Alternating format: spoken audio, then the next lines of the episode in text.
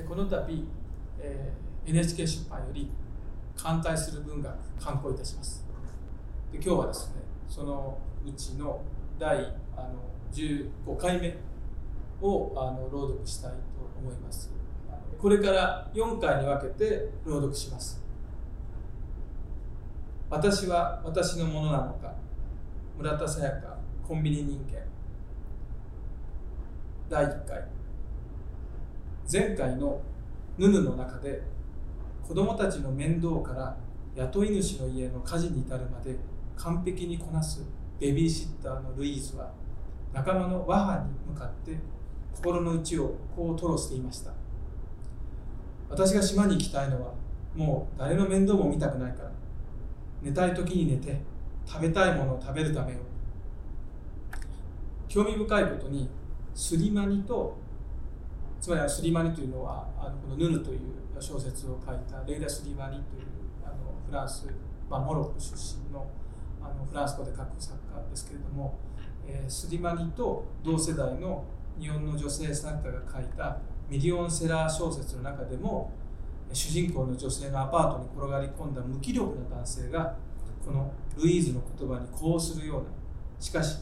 自分を止めてくれる女性に対してひどい暴言交じりの言葉を発しています。あんたの子宮だってね村のものなんですよ。使い物にならないから見向きもされないだけだ。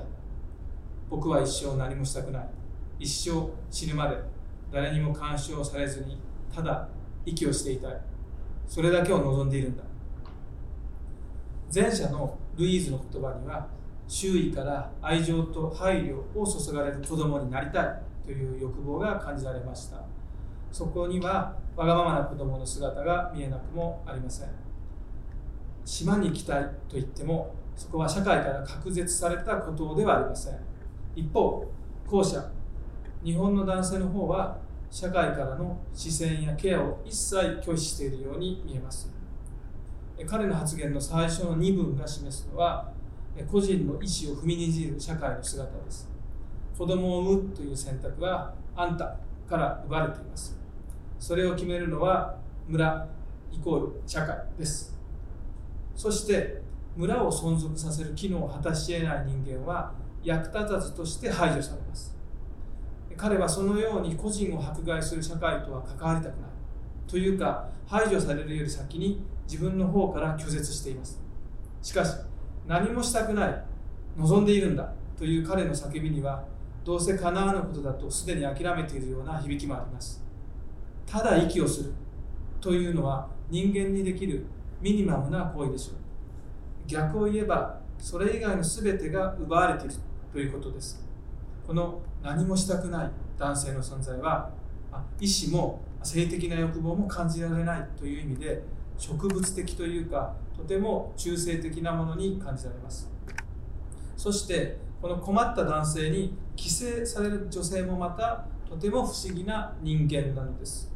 その30代のコンビニ店員の女性を主人公とする小説が村田沙耶香のコンビニ人間です。この作品が日本のみならず英語に翻訳されて国際的なベストセラーになったのは皆さんもご存知だと思います。一つ余談ですけども2018年だったかな？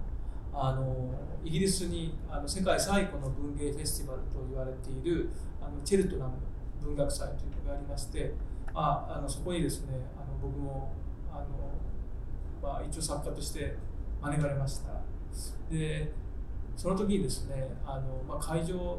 でそれから会場の外で、まあ、他の都市に行ったわけですよね。それで書店に訪れ書店を訪れますと、まあ、あのあらゆるところにコンビニ人間の英訳が平積みに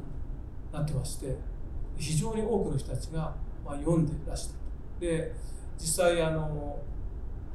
ゼルトラム文芸フェスティバルの会場でもそのようなところでも、まあ、そのこのあのコンビニ人間という作についてねいろいろ感想を聞かれたりとか意見をま求められたりするっていう機会がありましてあの、まあ、そこその時にはこううまく答えられなかった。がですね今回こういうふうにあの反対する文学の中でこの作品にこう論じこの作品を論じることができてあの作品の、ま、魅力っていうんですかねそれをこう今ここでお話しできるっていうのがとてもありがたいなと思います。はい、でそれでですね、まあ、なぜこれほど国際的なこうベストセラーになったのかそれはですねそこにあのこのグローバル化した世界においてこうおそらく地域や文化の違いを超えて共通する人間の在り方の原型が描かれているからではないと思われます、まあ、この作品の冒頭からして非常に魅力的です。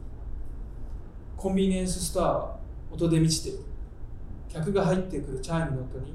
店内を流れる有線放送で新商品を宣伝するアイドルの声店員の掛け声にバーコードをスキャンする音カゴに物を入れる音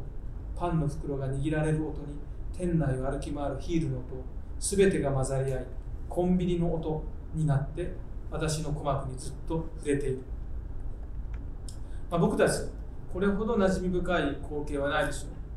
う。もちろんコンビニのない地域もあるでしょう。あの僕の田舎なんかもそうなんですけども。しかしですねたまにしか利用しないにせよその前をただ通り過ぎるだけにせよ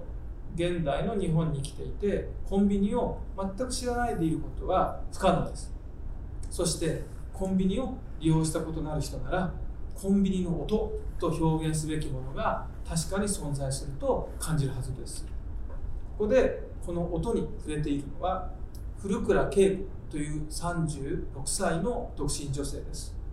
大学生の時にコンビニでアルバイトを始め以来ずっと18年間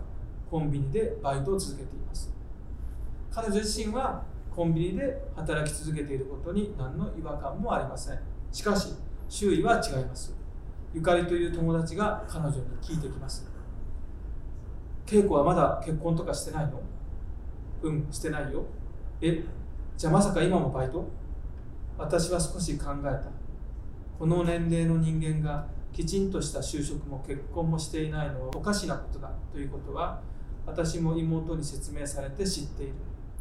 それでも事実を知っている美穂たちの前でごまかすのもはばかられて私はうなずいた。うん実はそうなんだ。私の返答にゆかりは戸惑った表情を浮かべた。急いで言葉を付け加える。あんまり体が強くないから今もバイトなんだ。私は地元の友達と会う時には少し持病があって体が弱いからアルバイトをしていることになっているアルバイト先では親が病気がちで介護があるからだということにしていた。2種類の言い訳は妹が考えてくれた。20代前半の頃はフリーターなど珍しいものではなかったので特に言い訳は必要がなかったが就職か結婚という形でほとんどが社会と接続していき今では両方ともしていないのは私しかいない。稽古の観察は全く正しいと感じる読者は多いはずです。そして美穂やゆかりの反応について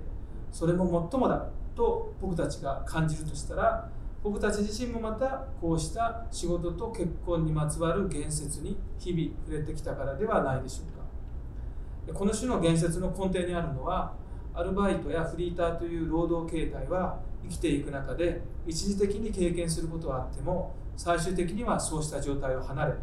就職したり結婚したりするのが普通であるという社会通念です、えー、鶏が先か卵が先かみたいな話になりますが、え、それが社会通念なのは稽古の友人たちがそうであるように圧倒的大多数の人たちが就職か結婚によって社会と接続する人生を送っているからでしょう。そして言うまでもありませんがこの場合の就職とはきちんとした就職つまり正規雇用をされることです。結婚とは異性婚のことでありそこに同性婚は含まれているでそこでは、えー、生殖行為によって生まれた子供を育てることが前提とされています。それが社会との正しいあるべき接続の仕方だと美穂やゆかりは思い込んでいます。しかしそれは人間と社会との接続に関する数多くある物語の一つでしかないはずです。なのにそれがいわば標準装備として人々に押し付けられているのです。僕たちが忘れがちなそのような事実を稽古という存在は際立たせます。興味深いのは30代の女性が就職も結婚もしていないのおかしいと世の中が思っていることを恵子が自覚していることです。ただ彼女自身にはそれがおかしいという実感はありません。けれど世の中が自分もおかしいと認識していることはちゃんと理解しているのです。